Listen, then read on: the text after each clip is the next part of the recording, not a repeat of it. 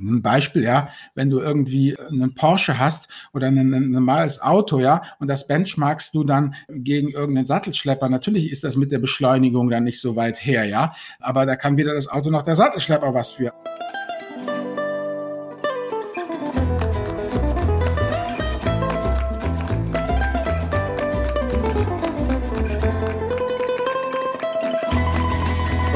Moin Moin und herzlich willkommen zu einer neuen Folge von El Dinero. Mein Name ist Dani Kort und heute haben wir wieder Stefan Eck zu Gast. Und Albert, wir haben ein sehr, sehr spannendes Thema, über das wir heute diskutieren. Magst du kurz vorstellen, um was es geht? Ja, genau. Es geht um dieses Thema Index und die verschiedenen Index-Varianten auch. Da gibt's ja dann Net, und Gross und äh, Preisindizes und Performance-Indizes. Und das führt doch ganz oft zu Verwirrung. Da haben viele Leute ein solides Halbwissen und da wollen wir dann ja mit den präzisen Fragen von Stefan noch mal ein bisschen Licht ins Dunkel bringen. Aber denke, bevor wir ins Indexthema einsteigen, kommen wir noch zu unserem Sponsor. Genau, bevor wir jetzt in das Indexthema richtig tief reingehen, wird diese Folge von El Dinero präsentiert von Wechselpilot und seit 2019 arbeite ich überwiegend von zu Hause und das hat natürlich auch einen ordentlichen Einfluss auf meinen Stromverbrauch und durch die Corona-Pandemie und das Dauer-Homeoffice hat sich dieser nochmal erhöht und die Folge waren dann deutlich gestiegene Stromkosten. Albert, wie war das bei dir? Na gut, ich war ja schon vor Corona im Homeoffice, aber meine Frau und die eigentlich schon ausgezogenen Kinder waren dann doch auf einmal im Haus und das braucht natürlich auch eine Menge Strom. Und genau an dieser Stelle kommt jetzt dann eben der Wechselpilot ins Spiel, denn wer keine Lust hat, jährlich seine Energieverträge zu checken und zu wechseln, ist bei Wechselpilot an der richtigen Adresse. Genau, denn der digitale Energievertragsmanager, der sorgt dafür, dass du jedes Jahr im besten Energievertrag bist und so kannst du dann ohne Aufwand mehrere hundert Euro im Jahr sparen und diese dann eben auch sinnvoll investieren. So, genau, wie funktioniert das Ganze? Nach einem Jahr erhebt Wechselpilot eine Servicegebühr in Höhe von 20 Prozent auf deine tatsächliche Ersparnis. Sparst du in einem Jahr mal nichts, gibt's auch keine Gebühr. Und das bedeutet für dich, der Wechselpilot-Service hat keinen Haken und ist risikofrei. Denn durch die Servicegebühr macht sich das deutsche Unternehmen unabhängig vom Markt und kann rein in deinem Interesse agieren. Das kennen wir ja auch aus unserer Branche. Ne? Wes Brot ich esse, das Lied ich sing. Und wenn ich halt Wechselpilot bezahle, dann arbeiten die halt für mich. Genau. Und als El Dinero-Hörerin und El Dinero-Hörer sparst du mit dem Rabattcode Dinero21 jetzt sogar die Servicegebühr im ersten Jahr und der Code ist gültig bis Ende August. Ja, wenn dich das interessiert, schau einfach mal vorbei unter wechselpilot.com slash l-dinero, also nochmal wechselpilot.com slash L-Dinero und dann kannst du mehr über das Angebot erfahren und kannst dauerhaft Energiekosten sparen. So, und jetzt ab in die Folge mit Stefan Eck. So, wir haben eine neue Folge mit Stefan Eck. Stefan ist ja ein langjähriger Hörer, war auch bei der Finanzvisier Rock schon zu Gast und bei El Dinero ist er auch schon als Fragesteller aufgetreten und es war eine sehr beliebte und auch sehr gute Folge. Deswegen freuen wir uns, Stefan, dass du wieder am Start bist und heute mit einem etwas anderen Thema. Worum geht's denn? Ja, hallo Daniel, hallo Albert, toll, dass ich wieder dabei sein darf heute bei euch. Genau, heute habe ich mir mal ein Thema ausgesucht, das habe ich genannt Indizes verstehen. Also es geht um Indizes da der Anknüpfungspunkt, warum ich das gewählt habe, ist der alte Börsensatz, ja, ich soll doch nur in das investieren, was ich verstehe. Und ganz ehrlich, ähm, mit Index und ETF-Anleger, wie ich es einer bin, da war es mir wichtig, doch den Hörern nochmal zu zeigen, was ist eigentlich ein Index? Und dass ihr uns erklärt, ähm, worauf muss ich bei der Indexauswahl achten? Wie kommt ein Index zustande? Wie vergleiche ich vielleicht Indizes? Also da gibt es eine Menge von Fragen, ähm, die ich glaube, die Hörer sehr interessieren könnten. Und natürlich ein DAX, ein Dow Jones, ein MSCI World, das sind Indizes, von denen haben wir alle was gehört, aber ich glaube, viele Hörer haben immer auch noch vielleicht noch nicht ganz verstanden, wie die eigentlich gebildet werden. Was ist denn vielleicht äh, dagegen ein, ein FTSE All World gegen MSCI World? Also sind viele Fragen, die die Hörer, hoffe ich, interessieren könnten heute. Ja, da gehen wir aber ganz stark von aus. Und ein wichtiger Aufhänger vielleicht ist auch, wenn wir dann auf Spezialindizes gucken. Und da hast du, Daniel, mir im Vorfeld ja sowas geschickt wie einen Munich Ray World White Trend Index, der dann verglichen wird mit einem Euro Stocks 50 Index. Und da haben wir Richtig. schon drüber gesprochen, dass so ein Vergleich vielleicht ähm, grundlegende Kenntnisse von Indizes voraussetzt, um dann zu beurteilen können, warum dieser Vergleich eventuell hinkt. Und Albert, du hast mhm. da gesagt, da werden hier vielleicht nicht mal Äpfel mit Birnen verglichen und in der Tat, hier ist vielleicht äh, ne, ein Obstsalat, der verglichen wird mit Erdbeeren. Sowas vielleicht könnte ich mir vorstellen, denn dieser Worldwide Trend Index ist ein Multi-Asset Index, wie ich jetzt gelernt habe, und der wird mit einem Euro-Stocks Index verglichen. Also das sind alles Fragen, da hoffe ich mir heute viele Aufklärung von euch zu bekommen. Ja, also vielleicht noch mal kurz zu diesem Munich Re Worldwide Trend Index. Das ist ein spezieller Index äh, für eine Rentenversicherung von der Ergo also eine private Rentenversicherung. Und du hast es eben schon erwähnt, das ist Multi-Asset. Das heißt, es besteht aus Aktien, Anleihen, Rohstoffen und Währung. Und äh, jetzt hat man da die Entwicklung des Index seit der Auflage 2017 dargestellt und hat als Benchmark den Eurostox 50 genommen. Und äh, das ist natürlich völliger Quatsch, einen Aktienindex mit äh, mehreren Assets äh, zu vergleichen, also Multi-Asset und dann noch in unterschiedlicher Ausprägung. Also der Aktienanteil macht nur 8,8 Prozent aus. Beim Eurostox 50 sind es 100 Prozent. Und äh, man hat den Eurostox gewählt, weil der sehr schlecht performt hat seit 2017. Und dieser neue Index, der performt nach wie vor äh, besser. Und äh, ja, das hat mich sehr verwundert, als ein Hörer mir dieses Ding geschickt hat. Und äh, ich finde, das ist ein guter Aufhänger für jetzt so eine Indexfolge. Ja, auf jeden Fall. Das ist genau das, was Daniel sagt. Ich suche natürlich immer den Index raus, der mich gut aussehen lässt. Und was auch interessant ist, ähm, wie gesagt, es gibt das Produkt erst seit 2017, ja. Und äh, was sie dir aber liefern, ist äh, Wertentwicklung der Zeiträume 2000 bis 2015, 2001 bis 2016, also praktisch 15 Jahreszeiträume, ja, die irgendwie gar nichts mit der Realität zurückhaben. Und wenn du dann eben den Steinchentext durchliest, dann siehst du rückwirkende Betrachtung des des äh, Worldwide Threat Index zum Index Stichtag. Ja, also das heißt, da wird auch irgendwas zusammenfabuliert, was äh, ja vollkommen irrelevant ist, weil wie gesagt, wenn das Ding erst ab 2017 am Start ist, dann interessiert es mich doch nicht, was es für eine jährliche Rendite gehabt hätte im Zeitraum von 2000 bis äh, 2015. Also das ist einfach der ähm, totale Schmuh. Wie gesagt, hier, ähm, wenn etwas 56 Prozent Anleihen hat, 9% Rohstoffe und 23% äh, Währungen, ja. Und wie der Daniel schon sagte, irgendwie um und bei 10% Aktien, dann äh, ist es ganz klar, dass sich sowas anders verhält als eben ein reiner, vor allem der Euro-Stocks, da kommen wir nachher noch drauf, ist ja dann auch noch ein Preisindex, ja. Das heißt, ähm, wir sehen hier wirklich die absoluten Kursverläufe, ja. Und alle Ausschüttungen, ja, die eben bei einem, äh, äh bei diesem Munich Re also noch dabei sind, wenn ich 56% Anleihen habe, dann soll ich wenigstens ein paar Ausschüttungen haben, ja, die sind da auch alle unter den Tisch gefallen. Also da hat man wirklich die äh, schlechtestmögliche Variante äh, äh, gewählt. Und äh, wie gesagt, äh, Stefan, wenn wir nachher drauf kommen in der Choreografie, dann reden wir einmal bei den Unterschieden Preisindex und ähm, Performance Index. Das kommt ja alles noch. Also das ist ganz wichtig, nochmal festzuhalten für alle hier draußen. Wenn euch einer einen Index anbietet, dann guckt zumindest erstmal nach, ob er in der gleichen Anlageklasse spielt. Also, wenn ihr irgendein Produkt habt, was Anleihe ist, dann möchtet ihr einen Anleihenindex haben. Wenn irgendwas eine Aktie ist, dann möchtet ihr einen Aktienindex haben.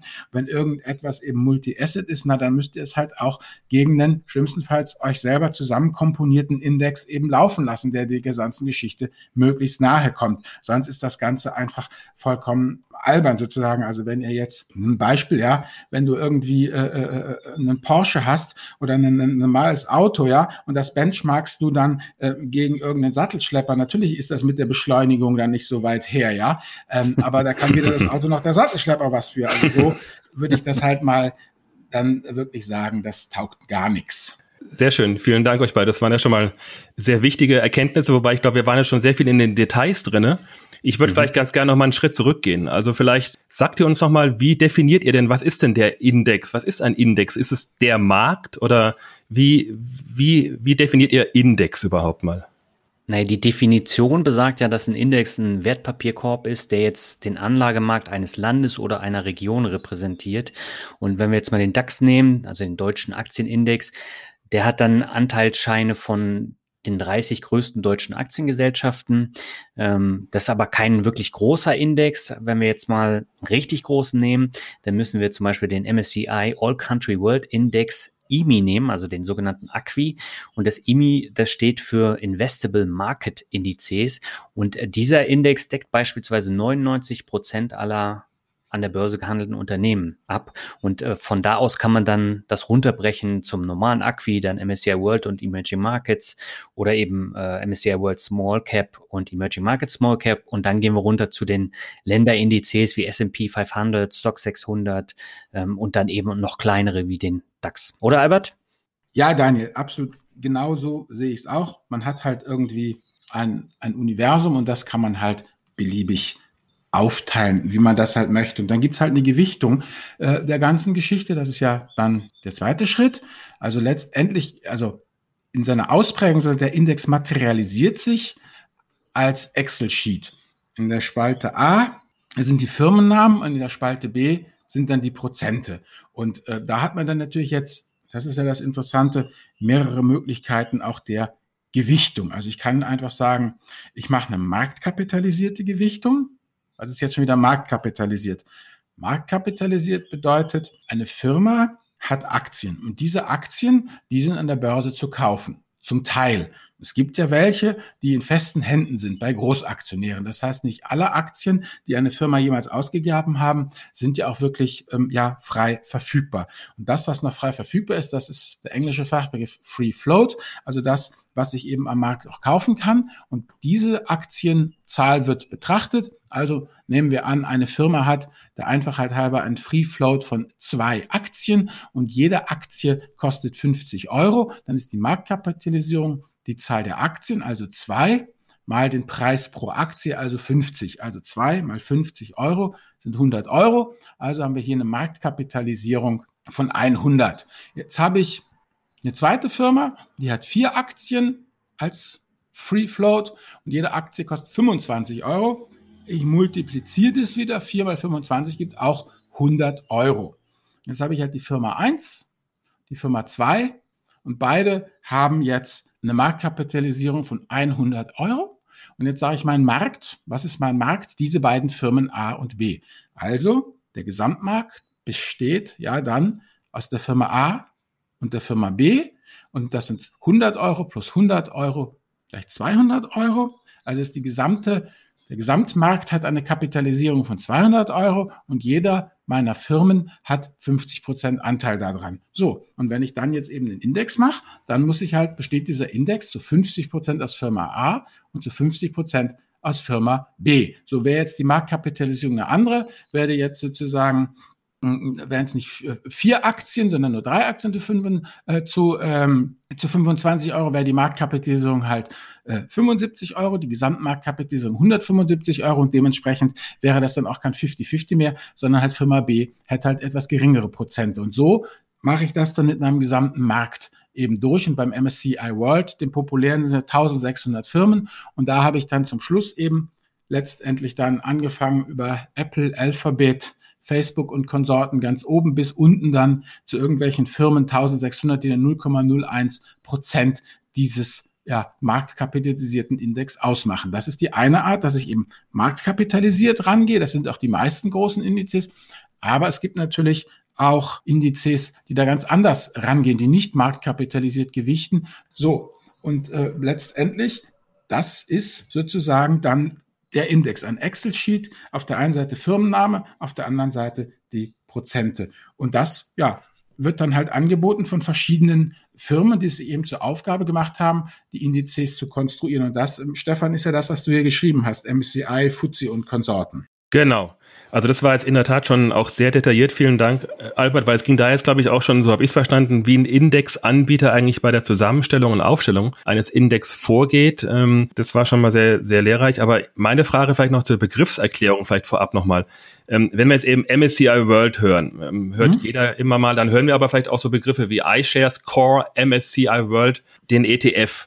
Vielleicht könnt ihr uns mal erklären für die Hörer, was ist denn jetzt eigentlich dieser hier was ist da was? Was ist denn MBCI überhaupt? Also was ist denn hier der sonde Indexanbieter? Was ist denn der Index eigentlich? Also es, es schwirren da ja viele Begriffe rum. Als ich mich da mal vor ein paar Jahren mit äh, anfing mit zu beschäftigen, musste ich da erstmal ganz genau hingucken und das wirklich auch erst lernen, zu verstehen, was ist da eigentlich was. Und ich glaube, das könnte durchaus mal helfen. Oder ein Vanguard FTSE All World. Also vielleicht könnt ihr da einfach bei den Begrifflichkeiten nochmal für Klarheit sorgen. Ja, Vielleicht ganz kurz nochmal zu den kryptischen ETF-Namen.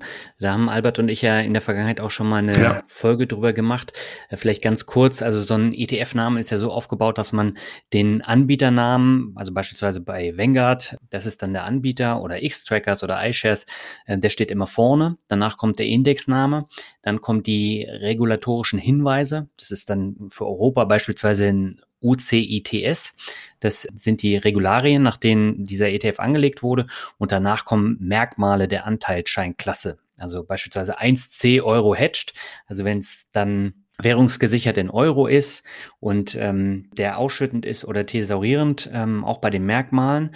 Und wenn wir jetzt den Index dann rausnehmen, also beim äh, Vanguard FTSE All World, da ist FTSE, das äh, steht für Financial Times Stocks Exchange und äh, das ist eine Ausgründung von äh, der Financial Times, glaube ich, ja. und der London Stock Exchange. Und die legen dann die FTSE-Indizes fest. Und die haben andere Richtlinien als MSCI. MSCI steht für äh, Morgan Stanley Capital International. Das ist dann also ein amerikanischer Finanzdienstleister, der zu Morgan Stanley gehört und der berechnet zahlreiche internationale Branchen- und Länderindizes. Und wenn wir das beides jetzt nochmal vergleichen, also der FTSE All World, der deckt 90 Prozent der globalen Indizes ab, während der MSCI jetzt nur 85 Prozent abdeckt und die restlichen 15 Prozent beziehungsweise 10 Prozent der kleinsten Aktien, die fallen dann in den Bereich der Small Caps. Und dadurch erklärt sich dann eben auch, dass in den Indizes von FTSE deutlich mehr Unternehmen enthalten sind als bei MSCI. Und dann gibt es noch so kleinere Unterschiede, dass bei MSCI beispielsweise Südkorea ein Schwellenland ist, also im Emerging Markets Index ist und im FTSE Index ist Südkorea ähm, ein Industrieland. Und das gleiche ist auch bei Polen. Und da gibt es noch so kleinere Änderungen, aber so unterscheiden die sich. Oder Albert, habe ich was vergessen? Hm, nein, genau, so ist es. Aber gerade, genau, also gerade dieses Beispiel, Daniel, von dir mit Südkorea finde ich, glaube ich, sehr wichtig. Also Südkorea äh, mit Samsung zum Beispiel ist ja doch ein wichtiger Markt. Ich glaube, im letzten Jahr lief auch in Südkorea ETF oder Index immer sehr gut. Und da glaube ich, muss ich eben sehr aufpassen. Also ob ich jetzt ein MSCI mit einem FTSE vermische, ähm, dann habe ich eventuell Pech und habe überhaupt nie Südkorea ähm, weil ich, weil ich den falschen Index mir auswähle sozusagen. Also das ist, glaube ich, ein sehr gutes Beispiel ähm, zu wissen, warum ich mich mit In Indizes beschäftigen muss überhaupt. Ja, weil ich da genau hingucken muss, was ist im Index ja, drin. Ja, aber du, aber Südkorea nicht zu haben, ist jetzt nicht so wirklich schlimm. Äh, da muss man sagen, das ist genau dieses nicht am Sterben wirst du mit beidem erreichen. Die machen halt ihre Regeln unterschiedlich. Man kann sie ja nachlesen. Das ist ja das Schöne. Man kann ja auf den jeweiligen Webseiten hingehen eben von diesen Index-Sponsoren, wie du, wie sie ja heißen, also die praktisch die Indizes sich überlegen, die machen die Regeln, weil du hattest hier noch die Frage, Stefan, was ist ein Index-Sponsor und was ist die Indexberechnungsstelle? Also plump gesprochen, der Index-Sponsor, der macht die Regel und die Indexberechnungsstelle, auch Index Calculation Agent genannt, der führt diese Regeln dann aus im Tagesgeschäft, der wendet die Regeln dann eben an. Und das kann eben eine Bank sein, zum Beispiel hier die von Tobel Bank oder auch ähm, für die Luxor-Leute die BNP Paribas, die dann im Tagesgeschäft sozusagen den Index äh, berechnet und dann eben letztendlich das, was der Index-Sponsor im Excel-Sheet gemacht hat, weil in ein Excel-Sheet kannst du nicht investieren, also wirklich die ganzen praktischen Nickeligkeiten, die werden dann von der Indexberechnungsstelle umgesetzt in die Praxis und die entscheidet dann eben, wie was berechnet wird. Natürlich anhand der Regeln, die der Index-Sponsor gemacht hat. Hm. Also die Südkorea natürlich, du hast vollkommen recht. Die alte Finanzvisierweisheit, Hauptsache anfangen und was ich dann mache, Hauptsache ist breit gestreut, natürlich ganz klar. Aber wenn ich natürlich den Index verstehen möchte, dafür fand ich ein, ja. fand ich, fand ich ein gutes Beispiel, um mal zu wissen, ähm, wenn ich mich da mal näher beschäftigen möchte und vielleicht nicht nur ein All-Country-World oder ein, oder ein MSCI-World nehme, dann in der Tat ist es, ist es doch mal vielleicht. Ja, ja ist ja auch mit Griechenland so. Ist ich es, mein, genau. In Fuzzi ist es ja äh, noch, noch. Ja, oder Polen, glaube ich. Und, ja, mhm. ja, und in, in MSCI hat Griechenland, das ist ein Schwellenland. Ja, ja. Nee, okay. Vielen Dank. Genau, der Index-Sponsor, Index-Berechnungsstelle, in der Tat, da trifft man in den Factsheets manchmal drüber, stolpert man drüber, oder ich bin jedenfalls drüber gestolpert und die Abgrenzung zum Indexanbieter. Also halten wir fest, MSCI ist ein Indexanbieter. Oder Indexsponsor, wie du ihn genannt mhm, hast. Genau, oder und FTSE auch, okay, alles klar. FTSE, Stocks, die alle, genau. Genau, Stocks haben wir auch vorhin genannt. Oder Deutsche Börse, was ist da noch? Ganz es richtig. gibt ja da so, so drei verschiedene, wie soll ich sagen, also es gibt ja die ganzen die globalen Dickschiffe, Standard Poor's, MSCI, FTSE, die sind schweineteuer im Lizenzieren. Dann gibt's halt so die Lokalmatadoren wie Nasdaq, Stocks, Euronext, Nikkei oder aber auch die Deutsche Börse mit ihrem DAX. Und dann die Low-Budget-Leute wie Soul Active, Morningstar oder Refinitiv. Die waren früheren Thomson Reuters. Ähm, also das ist ja immer noch eine Riesenfrage, was man sich auch eben beachten muss. Das Thema Lizenzkosten. Ja, also das ist abartig, was da an Lizenzkosten, also der Löwenanteil der Kosten eines ETFs sind die Lizenzkosten. Und die sind auch mega restriktiv da. Also, weiß ich, ihr erinnert euch vielleicht noch, wie es früher war in der in der Unterhaltungsindustrie, da wurde ja auch ein Hollywood-Film wurde ja erst freigegeben für ein bestimmtes Land und für eine bestimmte Abspielkanal. Also erstmal in den Kinos, in den großen Kinos, dann in den kleinen Kinos, dann im Fernsehen, dann auf DVD. Und heutzutage ist natürlich, das hat man damals gesehen, bei Game of Thrones, die ersten wurden irgendwie immer noch ewig, äh, äh hat es gedauert, bis sie äh, synchronisiert wurden. Und zum Schluss haben sie ja alles in einem weltweiten Launch gemacht, weil die Leute einfach mit ihren VPN sich auf die amerikanischen Server getunnelt haben und sich das dann auch sofort angeguckt haben. Aber hier in der Finanzwelt ist das noch so mega restriktive Lizenzen, ähm, die wirklich fast alles verbieten und ein Vermögen kosten. Also du kannst irgendwie, also es gibt so, so einen Minimumpreis und dann musst du prozentual vom Volumen deines Fonds noch was eben äh, äh, äh, bezahlen sozusagen, was dann die Minimumgebühr eben über, übersteigt. Und im Allgemeinen, wenn du mal ein bisschen kalkulierst, wenn du so ein Produkt hast, was irgendwie acht Basispunkte kostet, also 0,08 Prozent, da reden die immer von Basispunkten, ja, und dann kannst du sagen, dass irgendwie zwei Basispunkte oder so gehen an den Indexberechner weg, ja, also der, der praktisch das ganze Tagesgeschäft macht, bleibt dann für die Kapitalanlagegesellschaft, was ich Luxor oder X-Trackers oder so bleiben noch 0,06, dann gehen vielleicht nochmal 0,01, 0,02 gehen weg für fürs Personal sozusagen, also für die Kosten, die du hast, dass du als Indexanbieter das Ding betreibst und der Rest geht dann mehr oder minder für den Index drauf. Das heißt, diese 0, wenn du irgendein Produkt hast, was 0,08 Prozent Kostenquote hat, dann sind das mehr oder minder Dinger, die man halt einfach haben muss. Also du kannst keinen, also ist, du kannst es dir nicht leisten, keinen DAX-ETF zu haben. Ne? deshalb hast du die Dinger dann halt. Aber wirtschaftlich Spaß machen die nicht weil du, wie gesagt, äh, äh, da irre Skaleneffekte haben musst, um dann da ins Positive äh, zu kommen. Das heißt, welchen Index man hat, also am liebsten würden die natürlich alle, wie soll ich sagen, ähm, irgendwelche Low-Budget-Dinge einsetzen oder sich die selber stricken, ja. Nur da haben wir dann halt wieder die Macht der Marke, ja. Die Leute wollen halt einen MSCI-Index oder einen FTSE-Index kaufen, ja. Und ich meine, letztendlich das Vanguard hat das ja auch mal, also bei Vanguard ist es ja eben so, da überstrahlt ja praktisch der Name des des ETF-Anbieters die Marke des Indexanbieters. Deshalb konnten sie sich das halt leisten, MSCI in die Wüste zu schicken und die billigeren Fuzis zu nehmen weil die Leute halt einen Vanguard-ETF kaufen und nicht so sehr äh, äh, auf die auf den Indexanbieter achten, während halt die anderen nicht so eine tolle Marke haben und deshalb halt einfach schlicht und ergreifend, um konkurrenzfähig zu sein, den MSCI kaufen äh, müssen. Auch und gerade wenn du mit Vermögensverwaltung oder institutionellen ins Geschäft kommen willst, und das sind ja die großen Deals, ähm, musst du halt einfach ein Produkt haben, was die ganz problemlos gegen ihre Benchmarks laufen kann. Und wenn du dann halt so einen selbstgestrickten Schmerksindex hast, ja, auch wenn der genauso gut ist wie, wie der von den großen Anbietern von der, von der Gewichtung her, dann kannst du damit trotzdem nicht landen, weil die einfach Compliance haben und dann muss es halt einfach MSCI sein. So weißt du, so wie früher, dass noch niemand gefeuert wurde, der bei IBM gekauft hat, und da ist es genau das Gleiche. Und deshalb haben diese Indexanbieter auch so eine ungeheure Marktmacht. Und deshalb, wie gesagt, ähm, Daniel kennt sich das besser aus als Einzelaktienanleger. Ähm, sind es aber attraktive, wie soll ich sagen, Anlageprodukte. Äh, äh, und wenn ich mir mal angucke, hier MSCI hat mit äh, drei, gut 3000 Mitarbeitern knapp 1,3 Milliarden US-Dollar Umsatz erwirtschaftet, was da mal gar nicht so schlecht ist. In der Tat. Albert und Daniel, dann fahren wir doch mal mit Indexanbieter nochmal oder machen wir damit weiter. Was ist denn eigentlich der Indexanbieter? Wie wird man das denn? Wie, wird, wie werde ich ein Indexanbieter? Kann ich jetzt morgen sagen, ich mache die Stefan Eck, den Stefan Eck Index, bringe ich ihn raus? Ja, kein Thema. Und, und muss mich, wo, muss ich ihn anmelden? Irgendwie ist es irgendwie staatlich reguliert? Ähm, also wie? Du gehst zu ESMA. Ja, mhm. du gehst zu ESMA. Das ist die, die europäische BaFin. Und die gucken sich das an. Da musst du es registrieren lassen, musst deine Konzepte vorlegen, musst erklären, wie du dir das so vorstellst. Da gibt es einfach so ein Grundset an Sachen, die du erfüllen musst, gerade auch im Thema Liquidität, wie du was berechnest, wie du dich in Krisenfällen verhältst. Und wenn du dieses Grundset praktisch erfüllst bei der ESMA, dann kannst du dich da registrieren lassen. Ja, dann kann man den Stefan X Index an den Markt bringen. Und das ist dann also, klingt es sehr simpel? Ist es Also erheblich simpler als jetzt eine Bank zu gründen zum Beispiel, oder? Das weiß ich nicht. Das habe ich mich noch nie bekümmert. Ich denke, dass mhm. es natürlich das nicht so ist. Ich meine, du äh, als Jurist weißt doch, äh, es sieht am Anfang immer simpel aus und dann ist man doch in Gottes Hand. und das wird da genauso sein.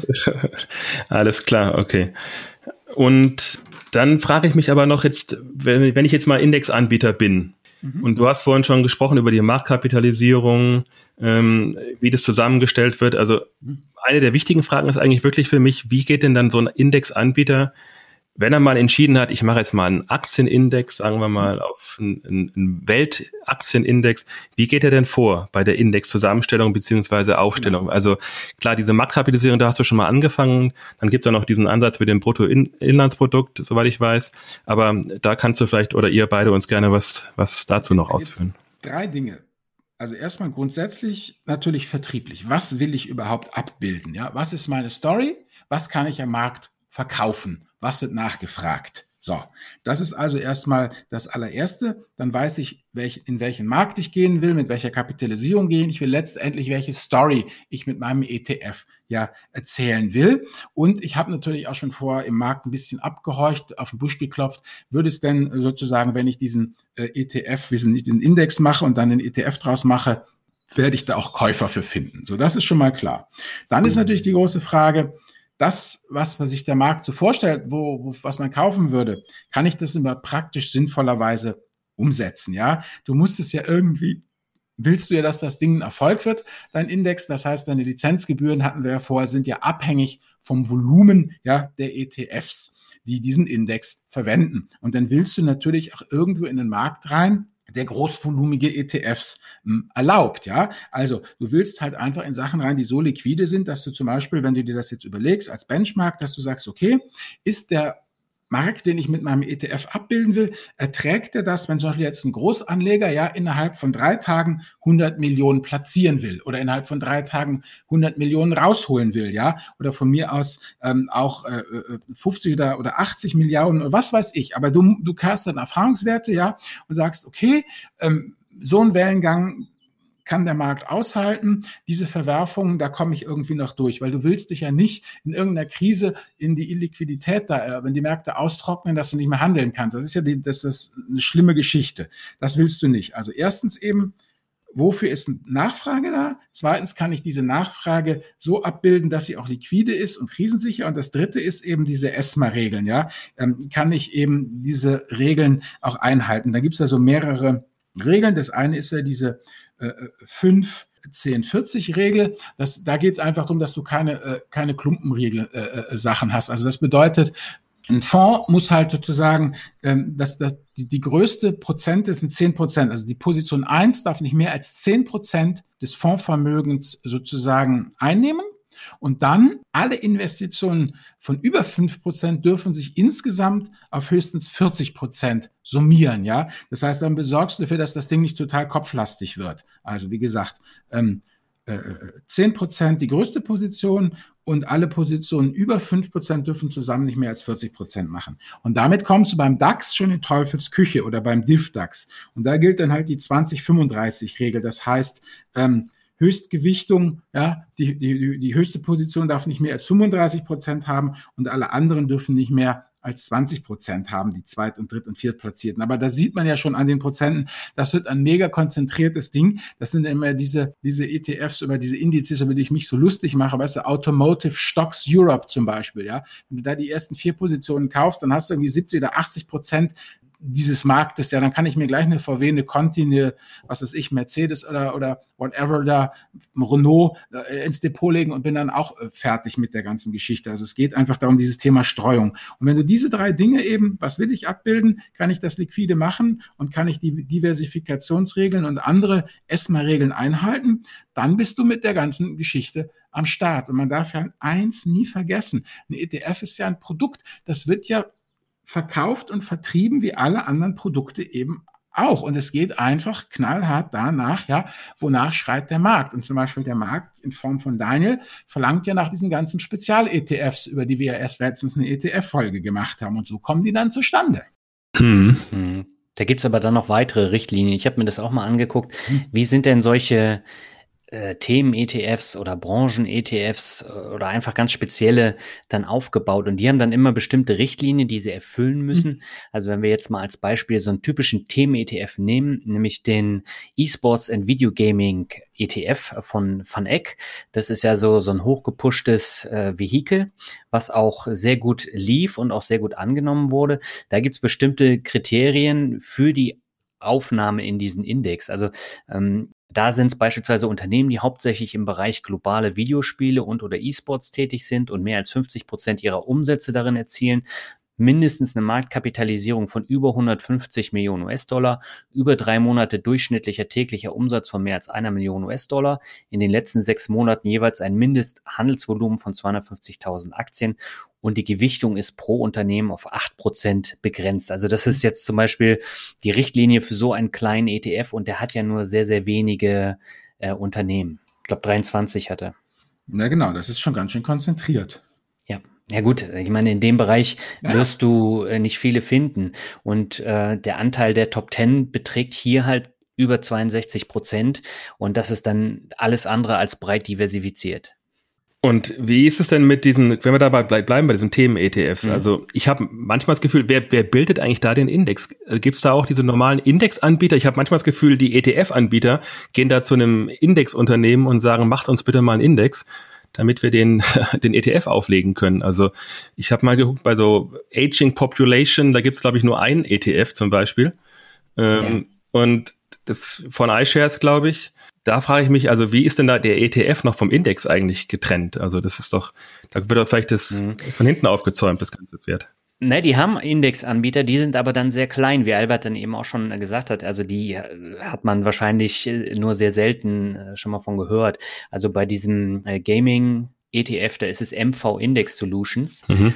und äh, mit denen hat jetzt Van Eck das gemeinsam aufgebaut und man kann immer schauen, wer ist der Indexanbieter. Manchmal steht es auch nur auf dem Factsheet, manchmal steht es dann auch auf der Internetseite, da muss man dann genauer gucken. Aber meistens sind bei diesen kleinen Themen-ETFs, äh, da sind es auch kleine Indexanbieter. Aber wenn wir jetzt zum Beispiel in den Faktorbereich gucken, da werden dann bestimmte MSCI World Faktoren dann abgebildet.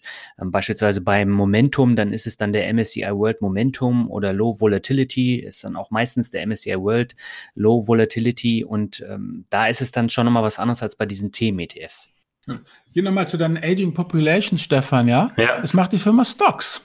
Mhm, okay. Ja gut, ich meine, es ist natürlich immer auch beides. Also wenn ich natürlich äh, als, als, als Kapitalanlagegesellschaft, also als ETF-Anbieter, ja, im Markt bin und bei Vertriebsgesprächen, wenn ich eben mit, mit einem, mit einem Family Office oder so spreche, ja, und da wird da an mich herangetragen, ähm, ja, hier natürlich kaufen wir euch auch euren MSCI World, aber wir hätten eben auch Interesse an diesen Themen oder jenen Themen. Habt ihr da nicht was? Dann nimmt der Vertrieb das natürlich mit, ja. Und wenn, wenn der Vertrieb das oft genug hört, in diese Richtung geht's, dann wendet man sich natürlich auch an, ja, sozusagen als iShares dann an die Firma Stocks oder an jemand anders, die kennen sich ja auch alle, weißt, und, und dann rufst mhm. du halt mal an und sagst, pass mal auf, Jungs, habt ihr da irgendwas in der Pipeline? Und wir sehen hier einfach äh, einen Markt, ja, also, wie soll ich sagen, ja, also, das ist letzte, wie in der Joghurtbranche, ja, also, ähm, irgendwie äh, Agave Pfirsich, ja, klingt total pervers, ist aber irgendwie ein Markt dahin im Szeneviertel, können wir nicht irgendwie mal eine Edition auflegen, Agave Pfirsich? Und dann wird halt was aufgelegt, ja,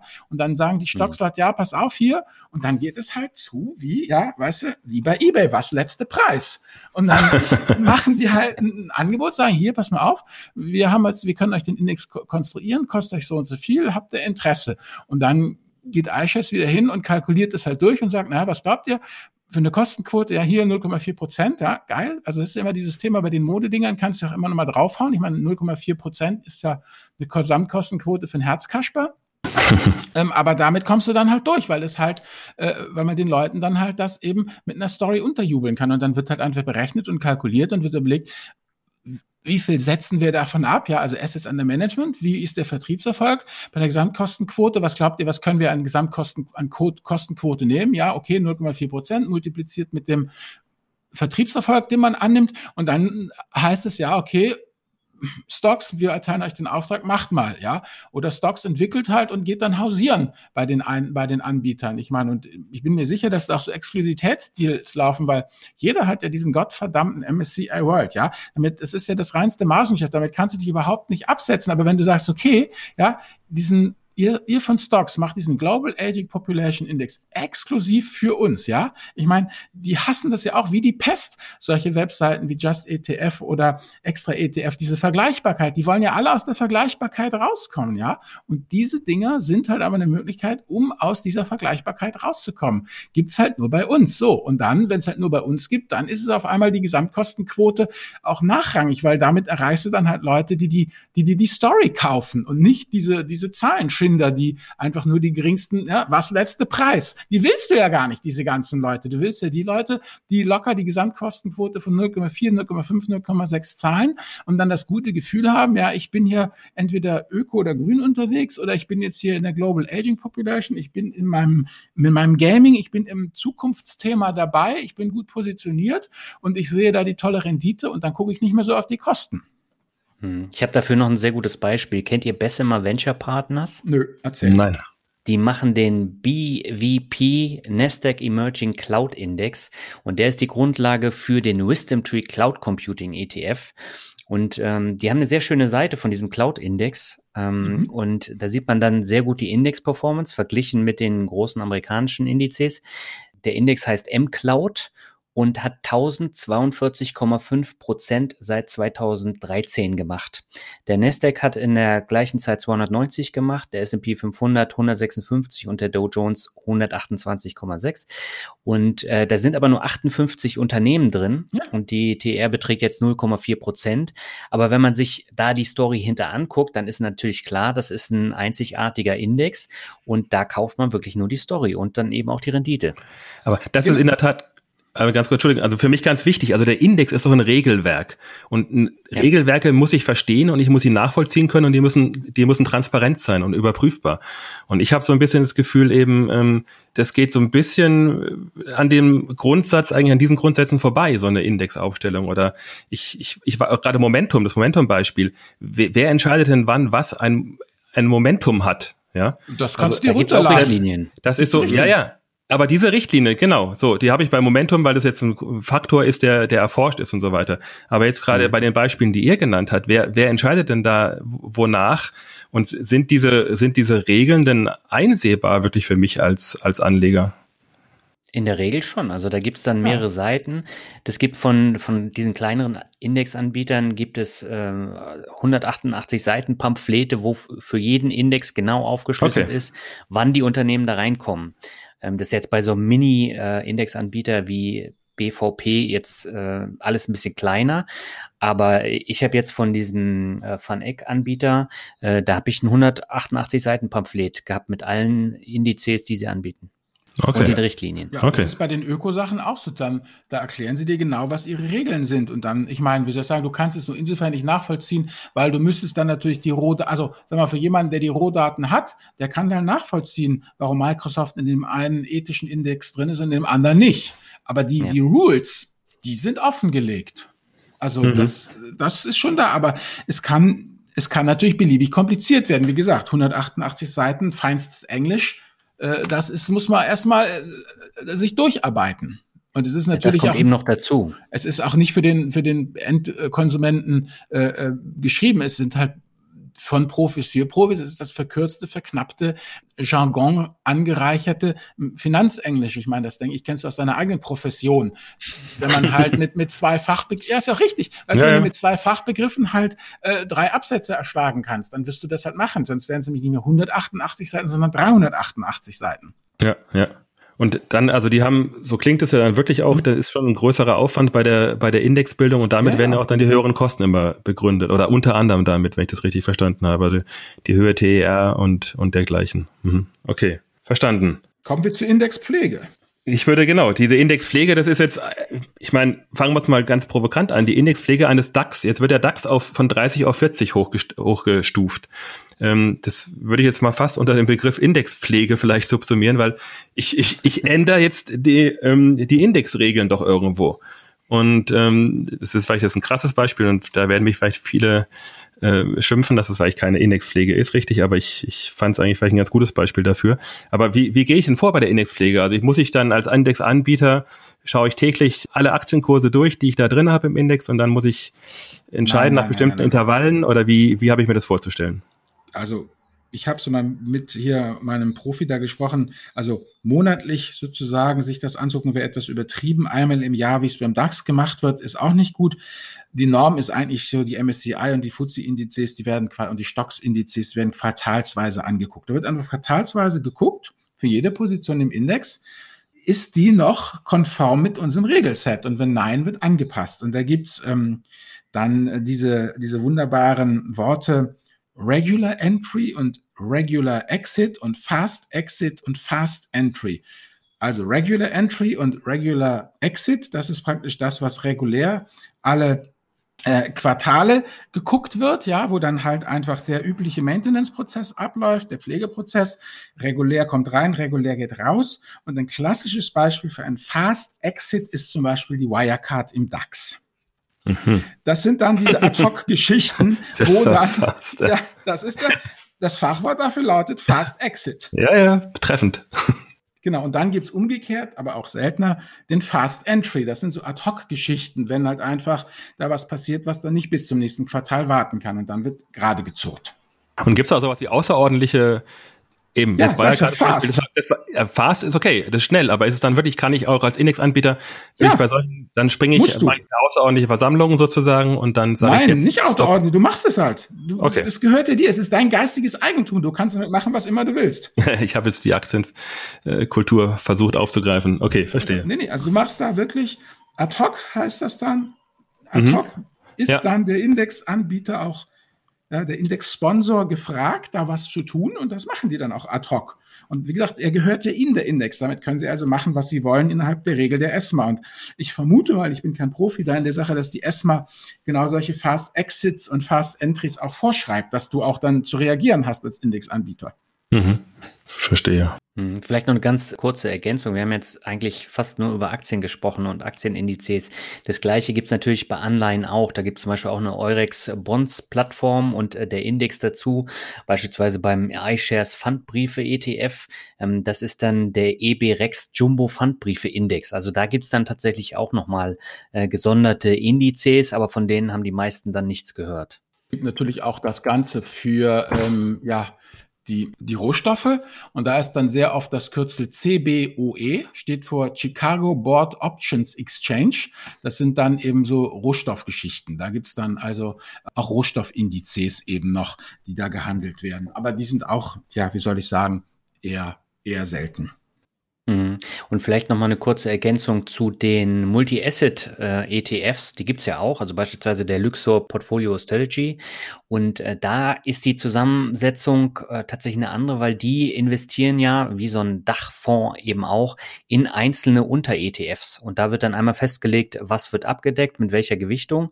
Und dann investieren die dann in äh, die ETFs, also in den jeweiligen Index und äh, so wird äh, beispielsweise der Luxor dann äh, zusammengestellt. Genau. Und wie gesagt, Bloomberg, du, wo du es ja gerade sagst, Bloomberg Barclays, das ist ja auch ein Riesenanbieter äh, äh, von, äh, von Anleihen, ne? von Anleihenindizes. Bloomberg Barclays Government, und da hast du ja alles Mögliche dann drin. Also gerade im Bond, Bondmarkt ist ja Barclay wirklich, Bloomberg Barclay sehr, sehr, sehr groß. Ja. Und mein Favorit ist ja seit Yahoo-Zeiten, als wir damals Yahoo Finance aufbauten, dann hat natürlich dann Yahoo Frankreich, Yahoo Deutschland und Yahoo UK eben und dann Yahoo Finance das erste war natürlich klar. Börsenaufbau, der DAX von uns. Äh, die Engländer, die äh, steuerten halt ihren Fuzzi bei und die Franzosen kamen ganz stolz mit ihrem CAC 40 ums Eck. Und den Kakaron, den habe ich da immer kaputt gelacht. Da waren sie dann auch sauer, die Franzosen. Also der CAC 40, CAC 40, das ist halt der französische DAX sozusagen. Und das äh, äh, nochmal, also falls man das noch hört. Also die drei großen sind eben der FTSE 100, der DAX 30 und der CAC 40 für Deutschland, Frankreich und Großbritannien, die nationalen Indizes eben. Okay, ja, das wusste ich auch noch nicht, ja, sehr schön. Ähm, okay, vielleicht können wir jetzt zu dem spezielleren Aspekt der ganzen Geschichte mal übergehen, die auch tatsächlich Anlass eigentlich auch war, warum ich mir diese Folge ein bisschen ausgesucht habe. Tatsächlich, Albert, du hast vorhin angesprochen, dieser Unterschied zwischen Performance Index versus Kurs beziehungsweise Preisindex.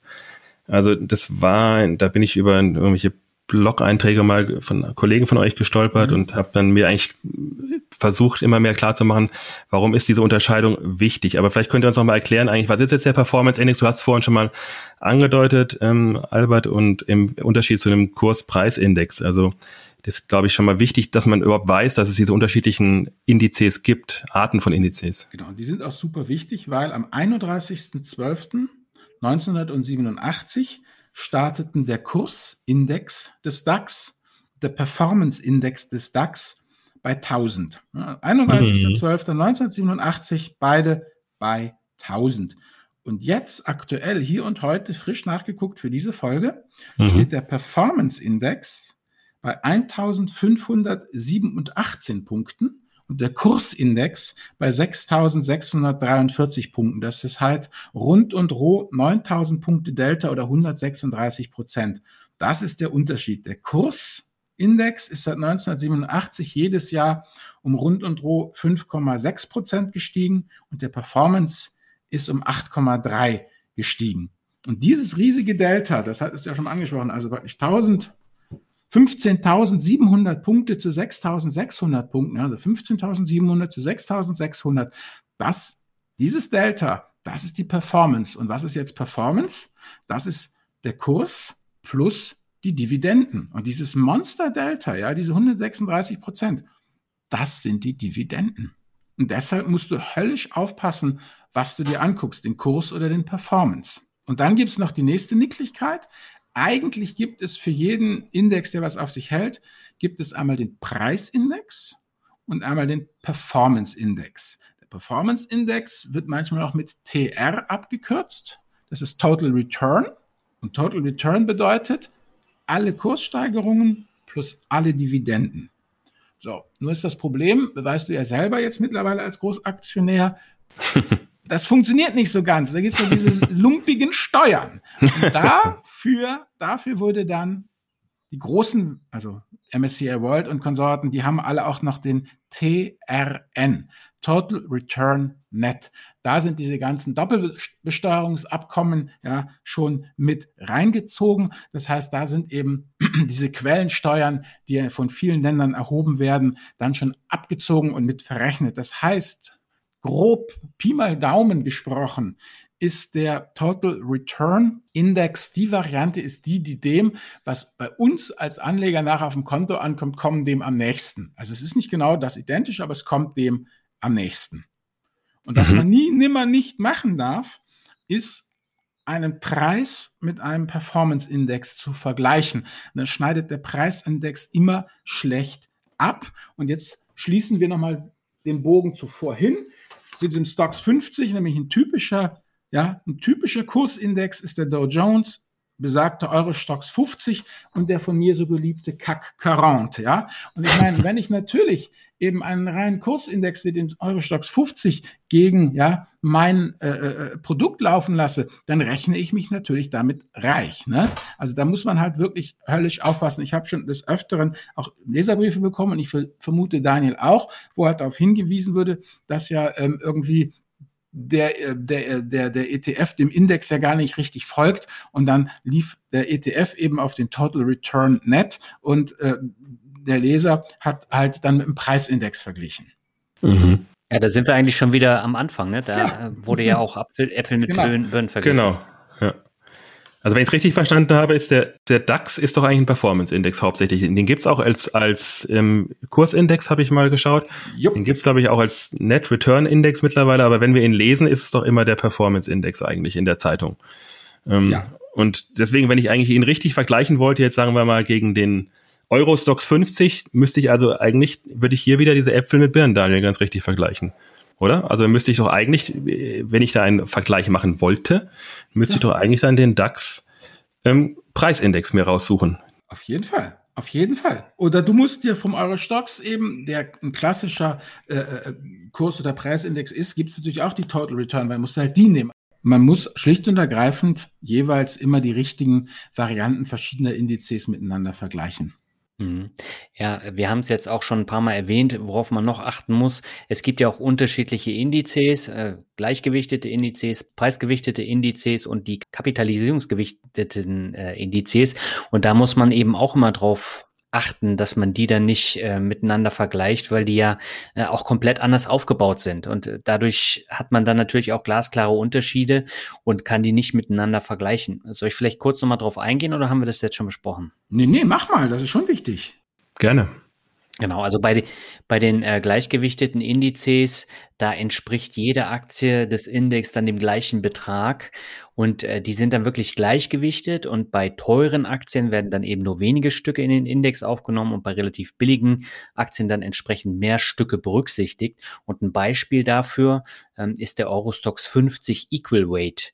Und ähm, der reagiert prozentual auf gleich große Schwankungen äh, der einzelnen Aktien dann immer gleich. Ähm, bei den preisgewichteten Indizes, da ist es so, dass von jeder Aktie jeweils nur ein Stück in das Indexportfolio aufgenommen wird. Und je höher der Kurs einer Aktie ist, desto stärker ist dann eben auch der Einfluss auf die Indexentwicklung. Und dieser Effekt, der wird eben bei gleichgewichteten Aktienindizes vermieden da ist es auch so, dass die Börsenkapitalisierung bei der Berechnung weder bei gleichgewichteten noch bei preis preisgewichteten Indizes berücksichtigt wird. Und Beispiele dafür sind der Dow Jones Industrial Average oder eben auch der Nikkei äh, Index 225. Und das sind preisgewichtete Indizes. Und dann, da haben wir jetzt eigentlich die meiste Zeit drüber gesprochen, die kapitalisierungsgewichteten Indizes und die berücksichtigen dann tatsächlich die absolute Größe der Aktiengesellschaft, also die Marktkapitalisierung. Ähm, und danach wird es gewichtet. Und je größer der Gewichtungsfaktor dann äh, von einer Aktiengesellschaft ist, desto stärker beeinflusst eben diese Aktie auch bei gleicher Kursveränderung den Wert des Index. Man sieht es ja häufig dann im DAX, wenn jetzt eine SAP eben einen schlechten Tag hat, dann wirkt sich das auch gleich auf den äh, DAX aus. Der S&P 500 äh, ist auch ein kapitalisierungsgewichteter oder S&P 100 oder der CAC 40, den Albert ja auch schon erwähnt hat. Ja. Sehr schön. Und was jetzt die beste Gewichtung ist, darüber kann man beim Bier ganze Nächte diskutieren. Da jede Fraktion hat da ihre Vor- und ihre Nachteile und das stimmt auch alles. Aber das ist, um das nochmal hier vielleicht auch euch draußen zu sagen, ähm, es gilt nach wie vor, kauft und fangt an. Ja, ähm, welche Gewichtung es gibt. Es ist interessant, intellektuell spannend, wird euch aber, äh, ja, wie soll ich sagen, nicht reicher oder ärmer sterben lassen. Ihr werdet mit, mit allem euer Ziel, äh, ja, nicht arm zu sterben erreichen. Das ist mir nochmal äh, äh, wichtig. Naja, wenn du jetzt komplett auf den M-Cloud-Index ja. setzt, dann wärst du richtig reich geworden mit über 1000 Prozent. Die Frage ist natürlich, ob das im nächsten Jahr auch Eben, so ist. Genau so. Und da bist man dann ja aber eigentlich wieder in deinem Beritt, weil das ist, steckt für mich eigentlich, das ist ja dann auch schon eine, eine ganz schmale Sektorwette. Das ist für mich eigentlich schon die Grauzone hin zur Einzelaktienanlage. Ja, aber das ist ja auch ja. der Trend. Ne? Es gibt ja mittlerweile auch einen Krypto-Index, ja, der ist ganz neu auf dem Markt. Und ähm, da geht's dann tatsächlich um Digital Assets. Und das ist natürlich jetzt der nächste äh, Renner oder die nächste Sau, die durchs Dorf getrieben natürlich. wird. Aber ich denke mal, dass das auch gut funktionieren wird. Auf jeden Fall, denn wie gesagt, die ETF-Branche verflucht ja nicht so sehr wie die Brot- und Butter-ETFs, weil die halt einfach keine Marge bringen. Das ist ein, ein riesiges äh, Volumengeschäft und wer riesige Volumina dreht, ja, der wird natürlich auch immer bedroht bei öffentlichen Crashs und Krisen. Ja, wenn die Liquidität austrocknet, du hast da irgendwie ein 4 Milliarden Dickschiff, ja, und von diesen 4 Milliarden äh, möchten mal 400 Millionen innerhalb von 24 Stunden liquidiert werden, dann kann es sein, dass du da furchtbar ins Rotieren kommst. Ja, also das heißt, du verdienst nichts Gescheites und der Klotz, der dir da ins Bein gebunden wird, ist, ist immer größer. Also und natürlich begeistert sich die Industrie für immer mehr und immer komplexere ETFs und, und, und versucht da natürlich auch äh, ja letztendlich abzugreifen, was geht. Denn am Ende des Tages sind es Vertriebsziele. Es geht hier einfach um Vertrieb, um Verkauf mhm. Produkte an den Markt. Es sind Produkte wie alles andere auch. Ja, aber man muss da tatsächlich auch unterscheiden, damit dann eben nicht immer Äpfel mit Birnen verglichen werden. Da hätte ich jetzt tatsächlich auch noch mal eine Frage zu dem Äpfel-Birnen-Vergleich, glaube ich, der im Zusammenhang mit ETF vielleicht nicht unwichtig ist. Also das Zusammenspiel nochmal dieser Indexkategorie Performance Index, Kursindex zu ETF. Also unter dem Stichwort Tracking Difference. Ich weiß, Albert, das ist auch wieder so eine Kennzahl, wo du sagst, ganz egal, fangt an, Leute, und ob die jetzt 0,5 oder minus 0,5 ist, ähm, dahingestellt. Aber trotzdem, ist, ist, ich möchte einfach nochmal ganz genau verstehen und vielleicht von euch, von euch erklärt bekommen. Ähm, der, das Beispiel, also wenn wir jetzt den normalen DAX ETF haben. Der DAX mhm. haben wir gerade ähm, gelernt und besprochen. Normalerweise ist ein Performance-Index. Jetzt habe ich einen DAX-ETF, aber es gibt's ja auch, der ausschüttet. Und da frage ich mich, also da wird also diese, diese Ausschüttung, die äh, kommt also nicht wieder sozusagen in mein ETF einberechnet. Jetzt die, doch, doch. Die, du nimmst den Total Return. Ja, weil die dumme Frage von mir vielleicht ist dann eben, also muss ich dann, würde sich dann nicht der Wert, dass der absolute Wert des ETFs immer mehr von dem DAX eigentlich entfernen, weil in den DAX-Index sozusagen wieder die Einberechnung der Dividende erfolgt, aber bei meiner, bei meinem ETF ja nicht, weil es ausgeschüttet wird, oder wo ist da mein Denkfehler?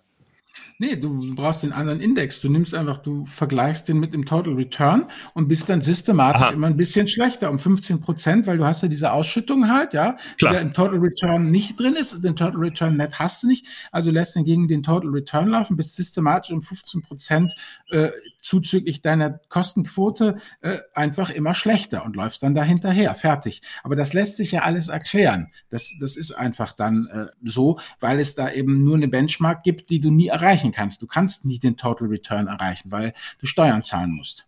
Und letztendlich ist die ETF-Performance ja auch unabhängig vom gewählten Index sozusagen. Also wir versuchen, wie gesagt, die, die Anbieter versuchen eigentlich immer den Total Return net zu tracken, also den Total Return äh, mit den, mit den, äh, mit den Quellensteuern, weil da können Sie dann praktisch auf Fondsebene noch ein bisschen hier drehen und wenden, können noch ein paar extra äh, äh Promille rausschinden für sich, die sie dann verwenden können, um halt einfach den Kursverlauf eben zu glätten und den möglichst nah an den Total Return Net dran zu bringen. Gelingt nicht immer, aber letztendlich ist, ist, ist, ist es das. Und wenn du halt nur einen Total Return hast, dann wirst du mit deinem ETF immer schlechter sein.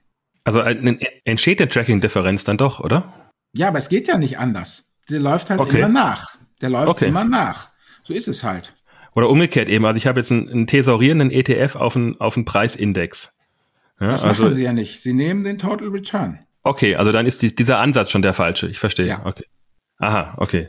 Du kannst natürlich strukturell, kannst du natürlich, wenn du zum Beispiel einen Standard Poor's ETF hast, ja, wenn du zahlst in der US 30 Prozent Quellensteuer auf Dividenden, ja. Wenn du das Ding in Irland äh, äh, positionierst äh, äh als äh, ähm, Vollreplizierer, dann zahlst du 15 Prozent Quellensteuer, mhm. weil du das anrechnen kannst. Und wenn du jetzt halt einen Swapper machst, also einen synthetischen, dann zahlst du halt 0 Prozent, wenn du es in Luxemburg machst. So. Ja. Und dann würde man natürlich denken, äh, naja, dann ist ja die Drift ganz klar, dass das ganze Zeug in Luxemburg angesetzt wo du halt über einen Swapper mit 0% äh, Steuern aus der Nummer rauskommst. Und äh, ist aber nicht so, weil die Kundschaft ja ähm, oft genug sagt, ne, ich möchte aber keinen Swapper, ich möchte halt einen, der wirklich ähm, einen Aktienkorb hält und den halt eben äh, repliziert. Und deshalb bin ich bereit, da auf ein paar äh, Pünktchen äh, äh, ähm, Steuereffizienz zu, zu verzichten. Ja, oder mein Kunde wünscht sich das so oder was weiß ich, oder so nach dem Motto, wir können es halt auch besser verkaufen. Ja, wenn du halt jetzt eine, eine, eine Allianz oder irgendeine Pensionskasse bist, die irgendwie eine betriebliche Altersvorsorge in den Mann bringen will, ja. Und wenn du dann eben irgendjemand in der Firma hast, der das für die Firma dann abschließt. Und diese Leute sind alle keine Finanzexperten, aber die haben in der Stiftung Warentest schon mal gelesen, ja, Replizierer ist gut und Swapper ist böse und dann fragen sie halt danach und dann willst du halt das richtige Produkt an, angeboten haben und ob das dann die absolute Steuereffizienz hat, interessiert dann halt wieder keinen. Also da kommen dann auch sehr schnell die vertrieblichen Aspekte mit rein. Was will der Kunde? Und wenn der Kunde halt den ehrlichen, kernigen Vollkorn-ETF will, der einen Aktienkorb hat und der richtig repliziert und nicht irgendwelche synthetischen Geschichten, obwohl die genauso gut sicher sind, dann bietest du ihm das an. So ist es halt. Mhm. Es geht um den Verkauf. Du musst das Zeug ja irgendwie auch losschlagen. Klar. Ja, vielleicht noch eine ganz kurze Ergänzung zum Thema Tracking Difference und äh, zu den synthetischen ETFs, Albert, was du gerade äh, erwähnt hast.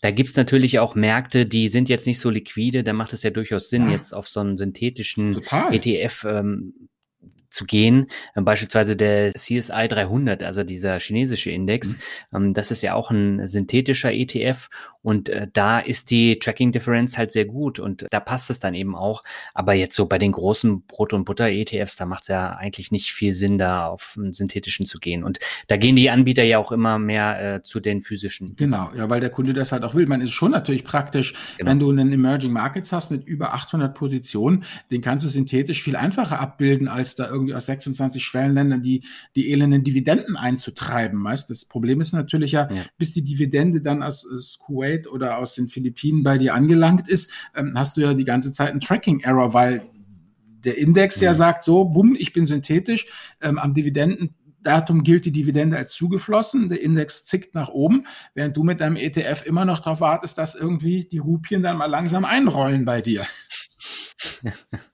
Ja, ja ist halt so. Das sind halt dann, die, die Pest der, der, der physischen ist halt, dass sie halt mit der Kohlenstoffwelt noch verhaftet sind und irgendwie immer noch das Geld von A nach B transferiert werden muss, mit den üblichen Kosten übrigens, ja, Stempelsteuer und all sowas, was ja da immer noch erhoben wird. Also da gehen dann ja vielleicht 100 Rupien los und es kommen aber nur äh, 95 Rupien bei dir an. Ich meine, das musst ja auch, diese, diese ganzen Transaktionsgebühren muss die Bank ja auch irgendwie zahlen. Oder du musst halt versuchen, das irgendwie auszugleichen, weil du halt so ein Riese bist, der überall äh, äh Dependance Chancen hat und dann verrechnest du das irgendwie so, so gegeneinander, dass du damit Klimmzügen auch die, die ganzen Transaktionsgebühren minimierst. Aber das sind halt eben die Sachen, wo sich kein Indexanbieter ähm, von e also kein ETF-Anbieter in die Karten gucken lässt, weil das ist halt die operative Geschichte, die dann darüber entscheidet, ob du in diesem Geschäft noch Geld machst oder verlierst. Ja, ja, Albert, dann wird es Zeit, dass du jetzt doch bald mal deinen swappenden burmesischen Wasserbüffelindex selber gründest, den berühmten, und ja. da dann und dann Kunden findest, ETF-Kunden, die da schön Lizenzgebühr zahlen. Genau. Ich glaube, ich würde mit meiner rustikalen Art schon krachend an der ESMA scheitern. Sehr gut. Ja, lieben, also ich wäre dann mit meinen speziellen Fragen eigentlich äh, zu Ende. Ich hätte jetzt meine meine Fazitfrage wäre eigentlich die, äh, was was, worauf muss ich jetzt als Privatanleger achten, wenn ich mich dem Thema Indizes beschäftige? Also was, was ist so die Kernaussage? Was würdet ihr sagen? Ich glaube, bei den großen Indizes, da braucht man sich nicht komplett äh, damit auseinandersetzen, weil äh, die sind so groß und so genormt und es gibt mittlerweile so viele ETFs, die darauf äh, beruhen, dass ich mich damit eigentlich nicht so groß auseinandersetzen muss. Aber schwierig wird's bei den kleineren, also gerade bei den Themen-ETFs, ähm, wo ja durchaus kleinere Anbieter dann ins Spiel kommen und man sollte da schon verstehen, was ist es jetzt für ein Index, wie ist der zusammengesetzt, was sind da für Unternehmen drin. Also da würde ich jedem auch raten, sich das genau mal anzuschauen. Aber bei den großen sehe ich das nicht. Oder siehst du das anders, Albert? Genau, so die Brot- und Butter-Dinger, die sind standardisiert, die sind genormt, die sind durch, da macht man Buy and Hold mit. Wenn man aktiv werden will, und zwar eben nicht wie du mit Einzelaktien, sondern wenn man im Roulette sozusagen seinen Chip so platzieren will, dass er gleich vier, sechs oder acht Felder umfasst, ja, also praktisch so einen kleinen ETF haben will, dann gilt für diese Art der Indizes, für diese Art der ETFs genau das, Daniel, was du immer sagst, wie man die Einzelaktienauswahl macht. Gut, du hast halt andere Kennzahlen da, ja, du guckst dann halt eben auf die äh, Umsätze und all sowas und beim, beim ETF guckt man halt auf andere Sachen. Da muss man sich dann halt hm, das Geschäftsmodell guckst du dir bei der Einzelaktie an und der äh, ETF-Anleger, der halt so ein E-Sports-ETF haben will, der guckt sich halt die Indexkonstruktion an und klopft die ab auf ihre Robustheit in Krisensituationen und auf ihre Zukunftsfähigkeit. Da ist man dann schlicht und ergreifend ähm, wieder in dem Bereich der aktiven Anlage mit allen Vor- und Nachteilen. Und dafür wurden ja eigentlich die ETFs im Übrigen auch geschaffen. Die ETFs sind ja auch eigentlich aktive Instrumente. Man, das darf man nicht vergessen, ja. Ich meine, äh, bevor es die ganzen ETFs gab, wenn man dann als aktiver Fondsmanager zum Beispiel eine Meinung zu Brasilien hatte, ja, Brasilien wird steigen, dann musste man sich ja mühsam so einen Aktienkorb brasilianischer Aktien zusammenkaufen, ja. Ähm, und jetzt kann man schlicht und ergreifend einmal MSCI Brasilien ordern und ist fertig. Und dann kann man das taktisch einsetzen und auch wieder verkaufen. Und genau dafür dafür sind ja diese kleinen Dinge auch da. Das sind ja keine Buy-and-Hold-Produkte, sondern das sind ja aktive äh, äh Trading. Äh, Produkte. Also bloß weil der ETF davor stellt, bedeutet das ja nicht, dass es Buy and Hold ist. Dieses Buy and Hold missbrauchen wir Privatanleger ja eigentlich nur. Das heißt, der ETF heißt ja Exchange Traded Funds, ja, und wir verweigern ja das Exchange Traded. Wir kaufen ja und dann bunkern wir das Ganze. Und das ist natürlich nichts, was eigentlich das, die Finanzindustrie will. Der Rubel soll ja umgesetzt werden. Mhm. Vielleicht noch eine kurze Ergänzung. Ich habe jetzt bei der Recherche für diese Folge dann eben auch äh, immer mal wieder geschaut, äh, mhm. wie äh, setzt sich jetzt der Indexanbieter und der Index dann auch zusammen. Und es gibt eigentlich kaum eine Information, die man im Internet nicht findet. Man muss halt nur genau gucken und in der Regel sollte man auch Englisch können, damit man das versteht. Aber ansonsten, man findet alles und kann sich da super informieren. Sehr schön. Ja, dann vielen, vielen Dank an euch beide für diese aufklärenden Worte. Hat mir viel Spaß gemacht und ich habe wieder was gelernt. Vielen Dank für deine tollen Fragen, Stefan. Ja, genau, Stefan, das muss ich auch nochmal sagen, weil ich muss sagen, wenn ich mit selbstverständlichem Jargon anfange, um mich zu schlagen, ja, den kein Mensch versteht, weil ich halt doch seit 2014 dabei bin. Und du, Stefan, du bist einfach das Bindeglied zwischen den, ja, den Leuten, die frisch anfangen und solchen Leuten wie Daniel und mir und kannst da einfach super vermitteln. Und dafür bin ich wirklich dankbar. Freut mich. Ja. In diesem Sinne, Stefan, hab vielen Dank und wir hören uns beim nächsten Mal in einem Monat dann bei El Dinero wieder. Ja, tschüss, ihr Lieben. Danke, tschüss. Ciao.